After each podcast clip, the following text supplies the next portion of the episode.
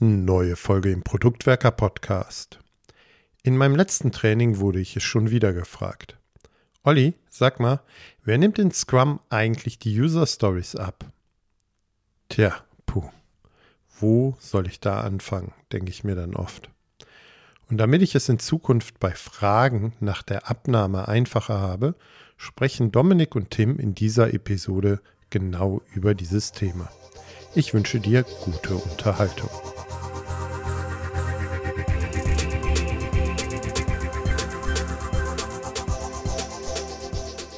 Häufig begegnet uns die Frage so in Trainings oder Veranstaltungen, Lean Coffees, wann und wer nimmt eigentlich die User Stories ab? Also wenn man User Stories als Product Backlog Element vorstellt, wenn wir über Akzeptanzkriterien sprechen, kommt häufig diese Frage auf. Und ob diese Frage berechtigt ist und wie wir sie dann beantworten, bespreche ich heute mit dem Dominik. Hallo Dominik. Hallo Tim. Kennst du die Frage auch so? Ja, ne? Das ist eine Frage, die relativ oft sogar auftaucht. Ich habe den Eindruck, das taucht vor allem bei Leuten auf und in Gruppen auf und in Organisationen auf, die in ihrer bisherigen Art und Weise zu arbeiten tatsächlich zu einem strukturierten Abnahmetest oder zur Abnahme von Arbeitsergebnissen und so weiter neigen. Also vor allem dann, wenn wir im eher klassischen Projektmanagement auch arbeiten, wo es dann nämlich auch zum Beispiel für ein Arbeitsergebnis einen Abnahmetest geben kann. Ja, ich denke auch, dass es meistens in den Umfeldern äh, passiert, wo Agilität noch nicht so lange gelebt wird oder die Lernreise noch nicht so weit fortgeschritten ist, ist ja auch nicht schlimm. Wie gesagt, das äh, geschieht halt ein bisschen anders im Bereich der agilen Produktentwicklung und darüber wollen wir heute sprechen. Jetzt muss man, glaube ich, als erstes mal feststellen, ähm, es geht nicht nur um User Stories, wenn wir über Abnahmen sprechen, weil im Product Backlog nicht nur User Stories sein können, wir haben das in einer älteren Folge, ich habe eben mal nachgeguckt, das war Folge 45, ja schon mal deutlich äh, dargestellt, dass es im Product Backlog eben User Stories auch sowas, äh, ja, wie natürlich Bugs, aber auch technische Tasks und etc. Dinge gibt. Wir beziehen uns heute einfach mal hier ein bisschen mehr auf die User Stories, würde ich sagen, und gucken uns technische Tasks nur am Rande an. Ähm, gut, also zurück zu der Frage. Wann werden User Stories abgenommen, werden wir häufig gefragt. Und ich glaube, als erstes muss man da mal die Frage stellen, was ist denn mit Abnehmen und Abnahme hier gemeint? In der Regel ist eine Abnahme von einem Arbeitsergebnis ein Prozess oder ein, ein Vorgehen, bei dem es darum geht zu überprüfen, ob das, was bestellt worden ist oder das, was am Anfang vereinbart worden ist, auch dem entspricht, was am Ende rausgekommen ist oder geliefert wurde. Das heißt, ich bestelle zum Beispiel einen äh, Kuchen mit Vanillegeschmack und entsprechender Dekoration und dann schaue ich am Ende, ist das, was ich bestellt habe, erfüllt das diese Kriterien in einem wie auch immer gearteten, strukturierten Prozess. Das heißt, es kann zum Beispiel sein, dass ich einmal probiere an einer bestimmten Stelle oder irgendwie aufschneide oder das gegen ein Foto, gegen ein Design, gegen irgendeine Vorlage zum Beispiel halte und gucke, ob das dem entspricht oder nicht. Ja, ich denke, dabei wird schon deutlich, dass es um Dinge geht, die wir vorher irgendwie spezifiziert haben. Also Abnahme gehört für mich eigentlich immer zusammen mit der, mit dem, mit der Vorstellung, dass wir vorab etwas ganz klar spezifizieren können, im Sinne von, ich erwarte, dass das genau so und so wird. Also das Wie, wie wir es formulieren würden, schon sehr klar definiert ist. Und dagegen kann ich auch was abnehmen. Und der Begriff kommt eben halt sehr stark auch ähm, ja, aus dem klassischen Projektmanagement. Da gibt es dann Abnahmetests als Teststufe. Und ja, im Endeffekt gegenüber der Pflicht, die vielleicht ein Leistungserbringer in einem Pflichtenheft oder so aufgestellt hat oder das niedergeschrieben wurde, wird das abgenommen, ob das erfüllt ist. So hm, stellt sich das für mich dar und dementsprechend ist das vielleicht schon ein erstes Signal dafür, dass das so ins Agile nicht so richtig reinpasst. Ich glaube, da sagst du etwas ganz Entscheidendes. Im Grunde geht es darum, jemand bestellt etwas und jemand bekommt etwas geliefert. Das ist meistens so eben dieses Dienstleistungsverhältnis, das dann in irgendeiner Art und Weise wahrgenommen wird. Das kann mit echten Dienstleistern passieren. Das kann aber sogar in der eigenen Organisation passieren. Dass zum Beispiel bestimmte Stakeholder etwas Bestimmtes erwarten als Ergebnis und das einem Entwicklerteam vertreten, zum Beispiel durch Product Owner, dann einfach auch erwarten, das kommt von denen und das dann in einer Art Abnahme überprüft etc. Je nachdem, wie man eben auch die Organisation so ein bisschen rumschneidet und welche Mentalität da vielleicht auch herrscht. Ja, ich glaube, ist es nicht sogar im, im Projektmanagement-Prozess äh, definiert, dass es so eine Art Produktabnahmebericht gibt? Also ein wirklicher Schritt im Projektmanagement. Ich äh, entsinne mich ehrlich gesagt nicht mehr 100 Prozent. Ja, das kommt ja immer darauf an, wie man Projektmanagement, Prozesse und so weiter jetzt genau definiert. Ich würde es aber ganz salopp so festhalten, dass wenn es eine Abnahme gibt in einem Vertragsmodell, ja, dann gibt es, sollte es oder dann muss es eigentlich auch einen Abnahmebericht geben, sozusagen als weiteres juristisches Dokument in der Form von erfüllt es die Anforderung oder erfüllt es sie nicht. Ja, ich dachte an die Projektmanagement-Prozesse nach PMI, die habe ich irgendwann mal äh, gelernt und kann sie laut Zertifikat angeblich noch. Ha.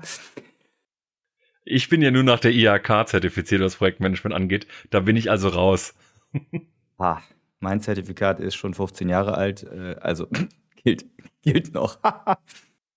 ist sogar noch bezahlt nach wie vor, fällt mir gerade auf. Alles ein anderes Thema. Okay, also wir reden im agilen Kontext nicht von Abnahme, sondern häufig von Akzeptanz. Also ist die Lösung gut genug? Und das finde ich einen spannenden Punkt, wo sich meiner Ansicht nach auch schon die Unterscheidung klar macht, weil wir eben im agilen Produkt oder in der agilen Produktentwicklung, jetzt beispielsweise auch in Scrum, davon ausgehen, dass wir in einem komplexen Problemumfeld unterwegs sind, was kurz gesagt so viel heißt, wir wissen, dass wir noch nicht alles wissen und wir werden auf dem Weg noch Dinge lernen und deshalb machen wir all diese Feedback-Schleifen etc., diese Iterationen.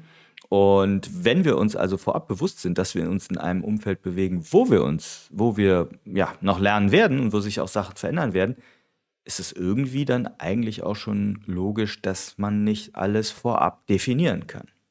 Ja, ich finde auch den Begriff Akzeptanz wegen einer anderen Perspektive noch besonders spannend, weil die Frage ist ja auch immer, was interpretiere ich in diese Begriffe hinein? Ne? Also Abnahme kann ich jetzt sagen, ne, ich nehme dir das ab im Sinne von, ich nehme es entgegen und es ist jetzt irgendwie da und fertig und so weiter. Akzeptanz kann man auch anders verstehen. So ein, eine Akzeptiertwerdung durch zum Beispiel Product Owner kann auch stellvertretend sein. Und das finde ich eigentlich einen spannenden Aspekt, weil ich sagen kann, ich nehme das nicht ab, sondern ich überprüfe, ob das nach meiner Expertise vom Markt zum Beispiel akzeptiert werden kann. Also nicht, ob ich das akzeptieren kann, sondern ob das für die Nutzerinnen und Nutzer, für die Kunden und Kundinnen und so weiter akzeptabel ist. Sprich, dass wir glauben, wir können es rausbringen, um die Wirkung zu erzielen, die wir eigentlich auch erwirken wollen. Hm, das finde ich spannend. Äh, spann spannende Formulierung, das mal in die Richtung zu drehen. Das heißt nicht, ich als PO akzeptiere es, sondern mh, hm, ich glaube, dass die sozusagen, dass die Evidenz stark genug ist, dass die, diese Lösung, die gefundene Lösung, äh, akzeptiert wird vom ja, Nutzer, vom Kunden, um das Problem, was wir glauben, dass er hat oder sie hat, äh, gut genug zu lösen. Und der Punkt ja dabei ist, wir wissen ja gar nicht, was der Markt genau braucht, was die Menschen genau brauchen. Wir haben immer nur Hypothesen. Erst wenn wir was rausbringen und gucken, wie wird es eigentlich wahrgenommen und angenommen, dann wissen wir, ob wir da etwas wirklich Gutes gemacht haben. Und wir stolpern uns ja so ein bisschen voran, mit jedem Inkrement ein bisschen mehr. Und deswegen aber trotzdem, was wollen wir den Menschen da draußen eigentlich zum Akzeptieren geben? Und da sind wir als Product Owner, finde ich, sehr im Lead, zu sagen, okay, das ist, das passt von unserem Verständnis von den Menschen, vom Markt und so weiter her, dass wir sagen können, okay, wir glauben, dass es akzeptiert wird. Wir nehmen es, also es besteht diese erste Akzeptanzhürde, nämlich uns, aber immer aus der Perspektive unserer Kundinnen und Kunden, nicht aus unserer Perspektive. Wir sind nicht unsere eigenen Kundinnen oder Kunden. Mhm.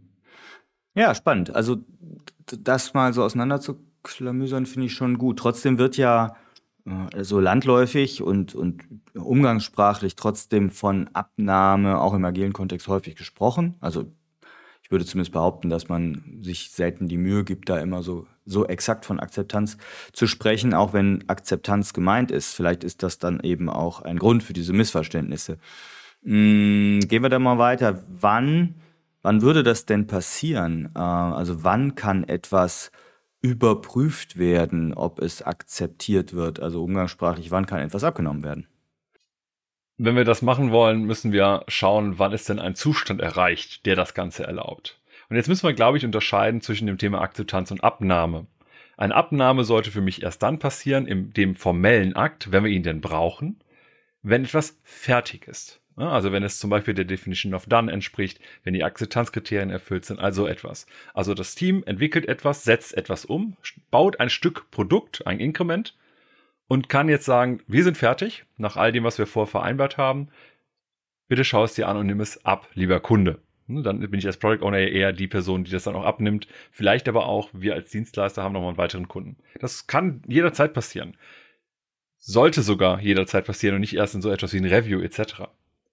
Das Thema Akzeptanz sehe ich ein bisschen anders. Ja, ich glaube, das ist äh, ganz wichtig, das nochmal hier herauszustellen. Diese äh, Abnahme und Akzeptanz, also die, diese Sachen passieren nicht eben erst im Sprint-Review. Ich glaube, die meisten wissen das inzwischen.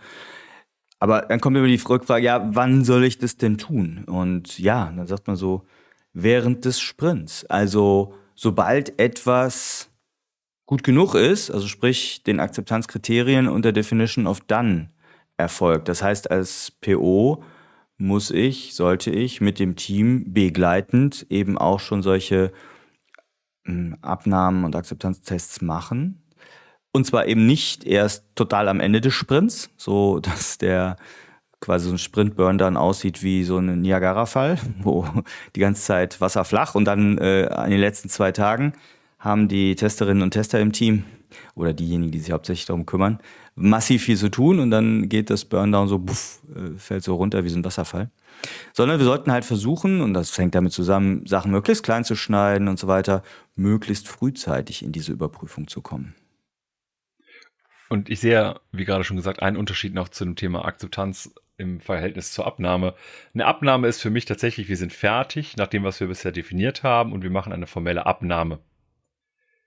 Dagegen liegt die Akzeptanz eher in der Form von, glaube ich, dass ich das so akzeptieren kann oder dass der Markt das so akzeptieren wird. Das finde ich kann auch zwischendurch passieren, wenn wir noch nicht ganz fertig sind. Wenn ich jetzt sage, was ist der, was könnte ein Unterschied sein? Zum Beispiel automatisiertes Testen oder das Sicherstellen der inneren Qualität unseres Produktes. Das gehört für mich mit dazu bei einer Abnahme. Ne, also auch, wir haben alle automatisierten Tests, die wir brauchen, um auch nachträglich sicherzustellen, dass unser Produkt gut funktioniert. Das gehört für mich mit zur Abnahme. Ich kann aber vorher schon einen Akzeptanztest machen, in der, äh, in der Art und Weise, dass ich überprüfe, das, was wir als Arbeitsergebnis jetzt entwickelt haben, ja, das glaube ich, das wird so vom Markt akzeptabel oder das wird so vom Markt akzeptiert werden. Du hast zwischendurch den Begriff innere Qualität genannt. Das finde ich nochmal wichtig, dass wir es nochmal abgrenzen. Also wir sprechen ja ganz gerne von der inneren Qualität, die die Developer verantworten, also die, früher hätte man gesagt, die Mitglieder des Entwicklungsteams und der sogenannten äußeren Qualität, die wir als Product Owner und Product Ownerinnen verantworten. Äußere Qualität beschreibe ich immer so damit so, okay, funktioniert es grundsätzlich gut genug, um das Problem, das gedachte Problem zu lösen? Und die innere Qualität ist sowas wie wirklich auch Stabilität, Last Performance, guter Code, also Clean Code etc., gut programmierte ähm, Umsetzung, wenn wir jetzt in der Software sind. So, dann haben wir eben gesagt, wann abnehmen, also nicht im Review. Hm, gegen was nehmen wir denn ab? Also letztlich geht es ja darum, finde ich grunds ganz grundsätzlich, dass wir uns als PO mit dem Team vereinbaren, man könnte das Working Agreements nennen, wie das Ganze so läuft. Weil das kann ja in jedem Team auch unterschiedlich sein. Also ich würde jetzt nicht sagen, dass es da ganz harte Vorgaben gibt, oder? Siehst du das anders? Also grundsätzlich äh, etwas, das für alle Teams gilt, fällt mir nicht ein. Also ist vielleicht auch gar nicht hilfreich. Dafür wissen wir einfach, dass die Kontexte alle so unterschiedlich sind. Und deswegen gibt's ja auch so Instrumente wie eben, hatte ich schon erwähnt, die Definition of Done und die Akzeptanzkriterien, auch du hast sie bereits genannt. Das sind halt sozusagen Artefakte, die wir ja im Team vereinbaren. Ne, also auch, ich meine, dazu haben wir auch jeweils noch eine eigene Folge rausgebracht. Das ist ein relativ großes Thema, aber bei der Definition of Done klären wir für uns, was muss denn immer, jederzeit für alles an Arbeit von uns erfüllt sein, damit wir sagen, das ist fertig. Und das ist dann natürlich Bestandteil auch einer Abnahme, weil wir gucken müssen, haben wir das alles fertig gemacht. Und auch bei den Akzeptanzkriterien, das sind jetzt für unser jeweiliges Product Backlog Item, die genau nochmal nur für dieses Item zutreffenden Kriterien, die wir eben brauchen, im Sinne von Akzeptanz, damit das Ding vom Markt, vom Kunden, von Nutzern und so weiter akzeptiert werden kann. Mhm. Ich finde, äh, bei den Akzeptanzkriterien, dazu haben wir auch eine wirklich, finde ich, sehr gute Folge damals gemacht. Ich habe mal rausgesucht, das ist die Folge 39. Äh, ein Tipp dabei immer, formuliert die Akzeptanzkriterien als Zustand oder als Verhalten.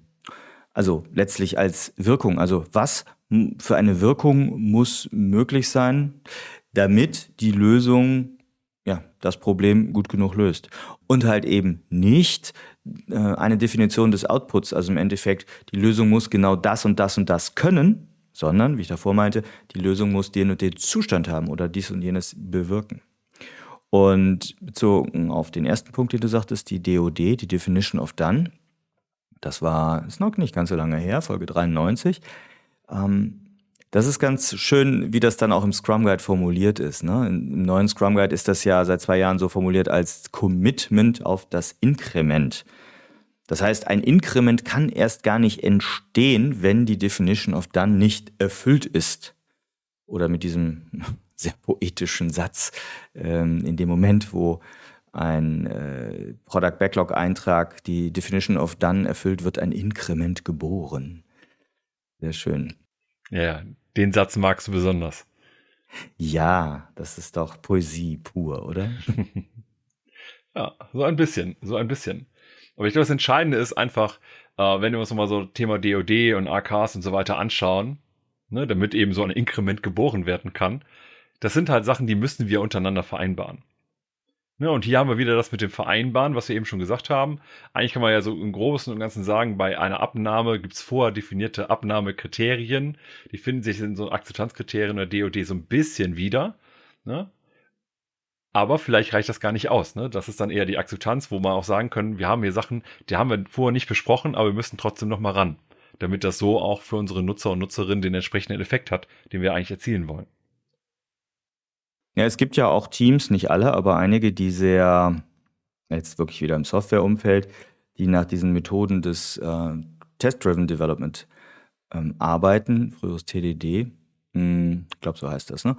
Ich bin ja unbelastet von Fachwissen in der Softwareentwicklung, aber, oder zumindest im Software Engineering. Und da ist es ja so, dass wir gegen diese Akzeptanztests oder gegen die Akzeptanzkriterien, so sagt man, ne, Akzeptanztests programmieren und dann letztlich ja auch ja, diese Tests haben und gucken können, ja, springt die Ampel auf grün, jetzt mal vereinfacht gesagt. Ne? Also auch das könnte ja ein Working Agreement sein nach dem Motto, hey, das Product Backlog Element ist abgenommen, wenn die Akzeptanztests positiv äh, erfolgt sind. Ja, und gerade beim Test-Driven Design geht es ja darum, dass wir erst den Test schreiben und dann eigentlich den produktiven Code und nicht umgekehrt, sodass wir das, was wir hinterher gebaut haben, nicht vertesten, sondern vom Test aus denken. Ne? Also wie können wir auch vorher schon überprüfen, dass das, was wir hinterher machen werden, richtig ist. Und das geht schon auch so ein bisschen in diese Denke der, der Abnahme und sorgt natürlich auch jetzt in dem, was wir eben auch gesagt haben mit der inneren und äußeren Qualität, dass wir eine möglichst sinnvoll überprüfbare innere Qualität auch haben, weil wir halt immer wieder diese Tests auch durchführen können. Das ist ja so der Hauptteil, den wir eigentlich machen wollen. Ja, und ich, ich glaube, da ist, ist der Knackpunkt, dass wir gemeinsam vereinbaren müssen, wir haben es eben Working Agreements genannt, wie wir das regeln mit dieser Abnahme. Oder wie wir das regeln, dass wir sagen, jo, die Akzeptanz ist hergestellt. Und ich glaube, an der Stelle löst sich auch diese Frage, wer nimmt die Product Backlog Elemente ab? Da löst sich das wahrscheinlich auf, weil wenn wir das ja kollaborativ vereinbart haben, wie wir dafür sorgen, dass wir eine akzeptable Lösung haben, hm, ich glaube nicht, dass wir dann so eine Art Vertragsverhältnis haben mit der PO muss äh, ne, so gemäß Vertrag irgendwas abnehmen, sondern der PO kann sich auch darauf verlassen, ähm, wenn das Team dann vernünftig genug ist, ja, dass die innere Qualität hergestellt ist. Wenn das Team sagt, ja, wir haben vielleicht mit Vier-Augen-Prinzip oder so dafür gesorgt, dass die Akzeptanzkriterien erfüllt sind und die innere Qualität oder die DOD auch erfüllt wird. Ja, also um nochmal auf die Frage zurückzukommen, ne, die du gerade reingeworfen hast, mit wer nimmt die Product Backlog Items eigentlich ab? Also in meiner Praxis, ich, ich nehme keine Stories ab. Ich nehme auch keine anderen Product Backlog Items ab, ähm, weil ich nicht in diesem Dienstleistungs- Schema unterwegs bin. Ne, das kann sinnvoll sein, das zu machen. Mega fair. Ne, gerade wenn es richtige Dienstleistungsprojekte sind, wo wir als Team, ich als Product Owner für einen externen Kunden vielleicht etwas bauen und Vertragsverhältnisse existieren. Das mag alles sinnvoll sein. Wenn ich aber in-house ein Produkt baue, egal ob jetzt für B2B oder B2C, dann mache ich keine Abnahme. Ich mache keine Abnahme. Ich vertraue dem Team und wir stolpern uns im Zweifelsfall gemeinsam voran über ein, zwei, drei Retrospektiven und stellen fest, die Qualität, auf die wir uns hier vereinbart haben, im Sinne von, was erwarten wir denn bezüglich DOD, bezüglich Einhaltung AKs und so weiter. Und dann haben wir irgendwann die Verantwortung halt als Team gemeinsam geteilt. Und ich vertraue dem Team und weiß, wenn die sagen, das ist fertig, dann ist das so fertig. Wir schauen uns aber gemeinsam nochmal an und gucken, ob wir, nachdem wir jetzt fertig gebaut haben, ob wir glauben, dass das so vom Markt, vom Kunden und so weiter auch akzeptiert werden kann. Das heißt, auch das kann ich ja gemeinsam machen. Mhm. Ich finde dabei auch nochmal den, den Rückgriff in Scrum Guide wichtig zu, klarzustellen. Wir sind alle im Team verantwortlich, dass wir ein wertvolles Produkt bauen. Und nicht nur der PO. Ja, der PO ist dafür verantwortlich, die, den Wert des Produktes zu maximieren, wie es schon so schön heißt. Aber im aktuellen äh, Scrum Guide wird das gesamte Scrum-Team, also auch alle Developer, da komplett mit in die Verantwortung reingenommen. Und ich glaube, das trifft hierzu auch zu. Und wenn ich jetzt sehe, dass wir gerade auch eben als Product Owner sehr viel Stakeholder Management machen, und das heißt, wir kennen eigentlich aus dem Team im Regelfall am besten die ganzen externen Stakeholder. Wir wissen eigentlich meistens am besten, was brauchen Menschen da draußen von unserem Produkt. Oder auch unsere internen Stakeholder, die viel Einfluss haben, die aber auch vielleicht Abhängigkeiten zu unserem Produkt haben. Und daher finde ich es schon in Ordnung, wenn wir sagen, als Product Owner entscheiden wir über die Auslieferung. Ne, das Produktinkrement ist ja potenziell auslieferungsfähig. Wir könnten es rausbringen, müssen es aber eben nicht rausbringen. Und irgendwer muss diese Entscheidung treffen. Das kann ich ja als PO immer, also ich würde es immer als PO verantworten, aber ich mache das gerne mit der Konsultation des Teams. Ne, also haben wir ein gutes Gefühl, das jetzt zu releasen.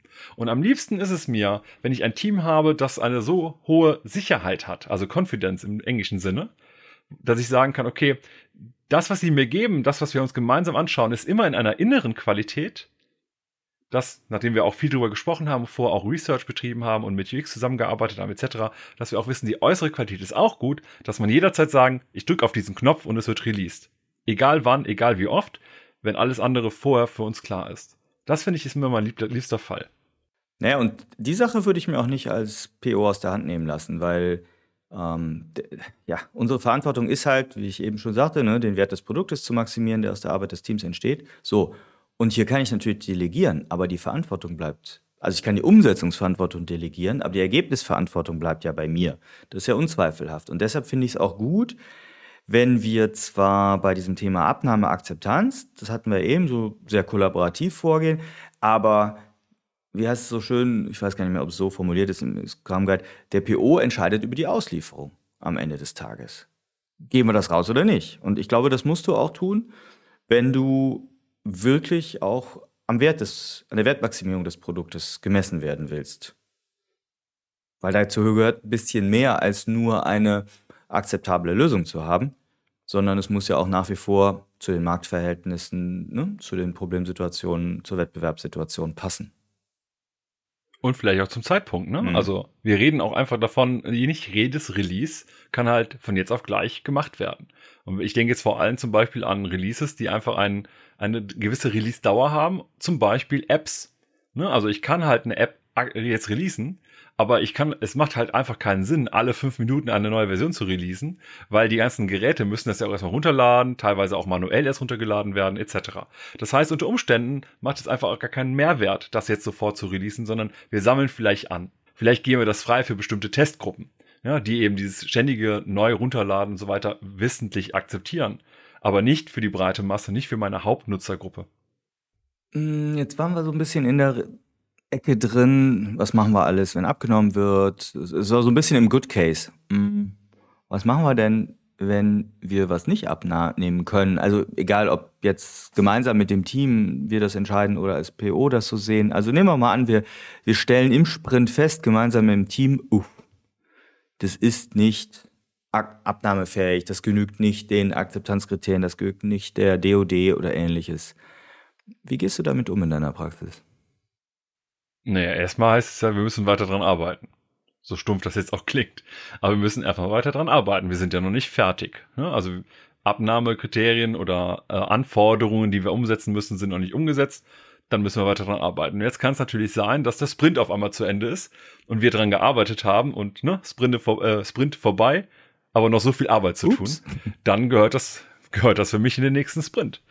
Also in der Regel sogar wirklich direkt in den nächsten Sprint als neues Element im neuen Sprint Backlog, weil ich jetzt natürlich, wenn ich das liegen lasse, veraltet das immens und wird vielleicht, dann habe ich keinen Wert erzeugt durch die Arbeit, die ich bisher geleistet habe, aber die würde ich jetzt zu Ende führen und dann ist es eben ein neues Element im neuen Sprint. Ja, aber ist richtig, wahrscheinlich veraltet es und wahrscheinlich nehmen wir es direkt mit in den nächsten Sprint rein.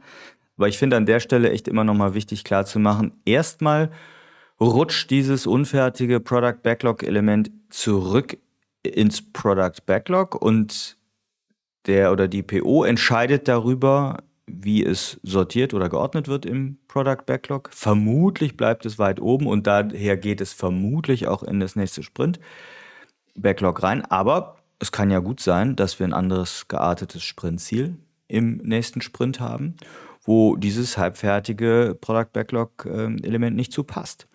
Und dann bleibt es auch so halbfertig, wie es ist, mit dem Risiko des Verschimmelns ähm, und des Wertverlustes im Product Backlog drin. Und ich glaube, also nicht, ich glaube nicht nur, ich, ich sehe sehr häufig, dass sich Teams mit der Vorstellung sehr schwer tun und auch, boah, das dann nicht anzupacken, ist ja auch der Werkstolz drin und alles, ne? das, das ist besonders schwierig. Also ich würde schon sagen, in 20, 30 Prozent der Fälle mag das passieren, dass es eben nicht automatisch rübergenommen wird. Vor allem müssen wir halt feststellen, es gibt keinen Automatismus, dass etwas sofort im nächsten Sprint landet das hängt für mich auch äh, bei so Beispielen, wenn wir etwas für eine Messe vorbereiten oder eine tatsächlich richtige Deadline für Auslieferungen haben. Also beispielsweise, weil wir etwas machen, das nur, keine Ahnung, einmal im Jahr ausgerollt werden kann, weil da irgendwie alle LKWs irgendwie zur Wartung kommen und dann kriegen die eine neue Software aufgespielt und eben nicht über, über äh, Netzwerke, die äh, kabellos sind etc. oder Kassensysteme von Supermärkten und so weiter. Dann kann es durchaus sinnvoll sein zu sagen, okay, wir haben angefangen, wir haben jetzt dieses dieses Release-Fenster einfach verpasst. Es lohnt sich gar nicht, jetzt daran weiterzuarbeiten, weil vielleicht brauchen wir das in Zukunft gar nicht. Dann ist es eine bitte informierte und bewusste Entscheidung von uns als Product Owner, zu sagen, schmeiße ich die Arbeit weg oder gehe zumindest das Risiko ein, dass ich sie wegwerfen kann, oder machen wir das noch fertig? Aber bitte nur dann, wenn der Wert, den ich durch das Fertigstellen erzielen kann, auch wirklich ein Wert ist. Ah, ähm, Dominik, da fällt mir eine andere Frage ein, die an der Stelle dann immer hochkommt. Zusatz, Zusatzfrage. Ähm, und schätzt du das halbfertige Product Backlog Element dann neu oder mh, hm, wird das, was schon geleistet wird, an zum Beispiel Story Points dann abgezogen oder mit dem ursprünglichen Wert wieder aufgenommen? Äh, was sagst du dazu? Ich bin äh, sehr fürs Neuschätzen Einfach weil natürlich der Kontext sich verändert hat. Wir haben ja schon etwas erfahren, wir haben schon etwas gelernt. Wir wissen vielleicht, dass bestimmte Fälle bei diesem Product Backlog Item, wenn wir es umsetzen wollen, schwierig sind, dass wir da Zeit brauchen oder ähnliches. Und außerdem geht es mir ja sowieso immer um die Restzeit oder wie viel Arbeit haben wir noch vor uns oder wie groß ist die Arbeit, die wir noch erledigen müssen. Und das möchte ich gerne wissen. Dann finde ich es auch in Ordnung, das nochmal zu schätzen. Ich brauche aber eigentlich, wenn ich auch ganz ehrlich bin, gar nicht eine neue Zahl da dran, sondern ich würde gern, dass wir als Team nochmal reflektieren, was müssen wir machen, um das abzuschließen. Weil unter Umständen kann auch in diesem neuen Schätzprozess, ne, gerade wenn man Planning Poker oder ähnliches benutzt, nochmal auftauchen, dass es auch Alternativen gibt. Neue Wege, die wir jetzt auch erst durch die Arbeit vielleicht kennengelernt haben und vielleicht auch die Möglichkeit, es günstiger fertig zu machen, als wenn wir am alten Plan festhängen. Und deswegen möchte ich es immer nochmal neu besprechen, nochmal neu schätzen, um eben vielleicht für das Verhältnis von Aufwand zu Wert, den wir erzeugen, die bessere Lösung oder den besten Weg zu finden. Ich glaube, ich gucke gerade nach im Scrum Guide. Ich glaube, da stand doch auch was drin, dass das sogar neu geschätzt würde. Das hatte mich etwas irritiert. Also, das steht in, vielleicht ist es erst neu reingekommen, weil äh, so eine klare Aussage, dass es immer neu geschätzt werden muss, kenne ich von früher nicht. Letztlich ist das für mich aber auch eine Art, eine Frage der Working Agreements, wie die wie das Team das so vereinbart. Also ich sage dazu immer, ähm, oder ich persönlich bin eigentlich ein Freund davon zu sagen, so ein halbfertiges Product Backlog Element würde ich nicht anpassen in der Velocity. Das ist so mein Stil, um eben zu sagen, ja, es ist ja auch kein Wert geliefert worden. Also auf Wert basiert, ne? Wenn wir klar, Planning Poker und Storypoints sind jetzt nicht wertorientierte Maßstäbe. Aber wenn es Teams gibt, die noch eben auf die Velocity gucken und eine durchschnittliche Velocity, äh, klar, dann schwankt das immer sehr stark, wenn du eben die volle Punktzahl, wenn man so will, erst dann bekommst, wenn du es auch wirklich abschließt. Aber das mache ich tatsächlich ganz gerne, so ein bisschen als, ja, ich will es nicht Bestrafung nennen, aber umgekehrt vielleicht. Äh, ich will kein Team belohnen dafür, dass es äh, etwas noch nicht fertiggestellt hat. Das, also dafür würde ich umgekehrt auf jeden Fall, auf keinen Fall ähm, Storypoints in eine Velocity einziehen lassen, auch wenn wir grundsätzlich über die Frage der Velocity-Messung ne, ja immer sehr trefflich streiten gerade. Aber da geht's mir auch gar nicht drum, ne? Also das bitte nicht falsch verstehen. Es geht mir nicht darum, dass wir jetzt irgendwie ähm, Performance-Punkte, die wir als, äh, als Performance-Leistung dann irgendwie auch sehen, irgendwie sammeln wollen oder ähnliches, sondern es geht mir darum zu wissen, wie viel Arbeit liegt noch vor uns, um diesen Mehrwert, den wir durch das Product Backlog Item erlangen wollen, den wir noch investieren müssen. Und deswegen finde ich es in Ordnung. Man kann es äh, gerne so machen. Ich mache es meistens auch so, dass man das, was wir an angefangener, aber nicht fertiggestellter Arbeit haben, das zählt nicht in die Velocity rein für meine Kalkulation, wo ich sagen kann, bis wann können wir vielleicht auch was erreichen, wie schnell sind wir ungefähr, um so ein Gefühl für Releases und so weiter zu bekommen. Da spielt das für mich nicht rein. Das heißt aber auch, dass wenn ich jetzt zum Beispiel eine 13 Story Point Geschichte habe und ich habe die schon angefangen zu arbeiten, ich nehme die nicht als 13 Story Points in den nächsten Sprint mit rein oder später, sondern wir schätzen sie neu. Und wenn dann eben nur fünf noch da sind, sind nur noch fünf da und dann zählen auch diese fünf noch in den Sprint rein, in der nächsten Velocity. Aber da müssen wir vielleicht mal separat nochmal drüber sprechen, was Velocity genau bedeutet und vor allem, was wir als Product Owner auch mit Velocity alles machen können. Mhm. Ja, spannendes Thema. Äh, ich glaube, ich habe nochmal gerade so überschlagen, ich glaube, den Satz, den ich meinte im Scrum Guide, der steht hier irgendwo beim Thema Sprintabbruch drin. Dabei fiel mir ein, dass wir auch mal über das Thema Sprintabbruch eine Folge machen könnten. Okay, aber zum, so zurück zum heutigen Thema. Wir hatten also gesagt, wenn etwas nicht abnahmefähig ist oder nicht den Akzeptanzkriterien äh, genügt, was machen wir dann? Hm, Jetzt sind wir weitestgehend meiner Ansicht nach schon durch das Thema durch. Also grundsätzlich reden wir eher von Akzeptanz und gucken auf die Akzeptanzkriterien und die DOD. Wir machen das Ganze nicht im Sprint-Review, sondern versuchen es möglichst frühzeitig schon auch im Sprint zu machen. Aber so zum Abschluss, Dominik, was für Tipps haben wir denn noch rund um das Thema, äh, jetzt mal wieder verkürzt gesagt, Abnahme von User Stories? Eine Sache, die ich mir von Mike Cohn abgeguckt habe. Er hat äh, selber vor einigen Jahren mal einen Blogbeitrag zum Thema Abnahmen geschrieben. Und was ich da sehr gut fand, war seine Regel Nummer eins: keine Überraschung im Sprint Review. Und wenn wir in einem Kontext unterwegs sind, in dem eine formelle Abnahme relevant ist, dann mache ich die bitte doch vorm Review und nicht beim Review. Weil das Review ist ein Feedback- und Arbeitsmeeting. Wir wollen mit unseren Stakeholdern das Inkrement gemeinsam erforschen, verstehen, was haben wir jetzt anders gemacht und wollen überlegen, welche Konsequenz hat das für unsere Zukunft was wollen wir jetzt in Zukunft anders machen. Wenn wir da einen Abnahmetest machen, ist das für mich vollkommen fehl am Platz. Wenn ich jetzt anfange, irgendwelche Akzeptanzkriterien abzuhaken, alles durchzugehen, das ist auch unglaublich langweilig. Ne, es geht ja darum, äh, eigentlich gemeinsam zu arbeiten. Und dann hängen da die Stakeholder und warten erstmal, bis ich irgendwie alles abgenommen habe. Das ist totaler Quatsch. Darum geht es nicht. Das, darum geht es nicht. Darum machen wir das vorher. Ich muss gerade an, also ich hundertprozentige Zustimmung. Ich muss gerade an Situationen denken, wo ich mit Teams schon sozusagen im Chor gesungen habe. Das Sprint-Review ist kein Abnahmemeeting. Und nochmal alle, das Sprint-Review ist kein Abnahmemeeting. War sehr lustig, aber sollte man in dem einen oder anderen Kontext wirklich nochmal tun. Hm, ich, ja, ich, als Tipp möchte ich vielleicht nochmal verstärken, was ich eben mit dem Niagara-Wasserfall-Burndown sozusagen meinte. Äh, nehmt Dinge ab oder guckt euch die Akzeptanzkriterien äh, an als Team sobald etwas fertig ist und eben nicht erst ganz am Ende des Sprints, dann wird es hektisch etc. Das hat sehr viel damit zu tun, dass ihr die Elemente klein genug schneidet, was schwierig ist, keine Frage. Ähm, dazu haben wir auch eine Folge zum Story Splitting schon mal gemacht, aber das ist, möchte ich mal auf jeden Fall hervorheben. Dominik, hast du noch was zum Abschluss? Einen Abschluss habe ich noch, auch wenn es kein richtiger Tipp ist, sondern eher nochmal eine, eine Empfehlung. Im Scrum Guide gibt es einen weiteren Satz, den ich ehrlich gesagt ein paar Mal überlesen habe, aber in Vorbereitung auf diese Folge irgendwie auch direkt schätzen gelernt habe, nämlich das Sprint Review sollte niemals als Barriere zur Lieferung von Wert angesehen werden. Und das finde ich ist ein guter Punkt.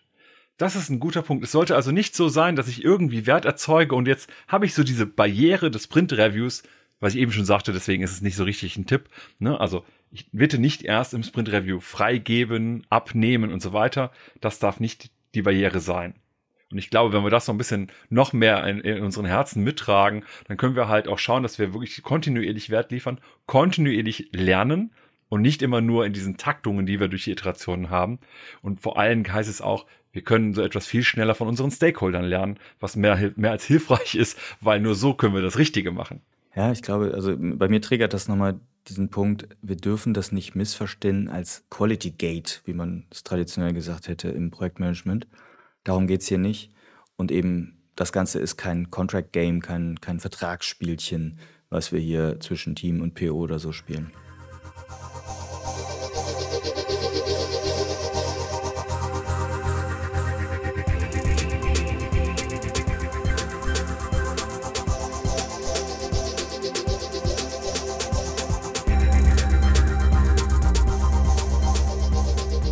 Wir Produktwerker bieten neben diesem Podcast auch kostenfreie Live-Events.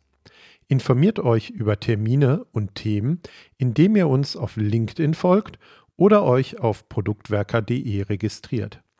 Wir freuen uns über eure Teilnahme.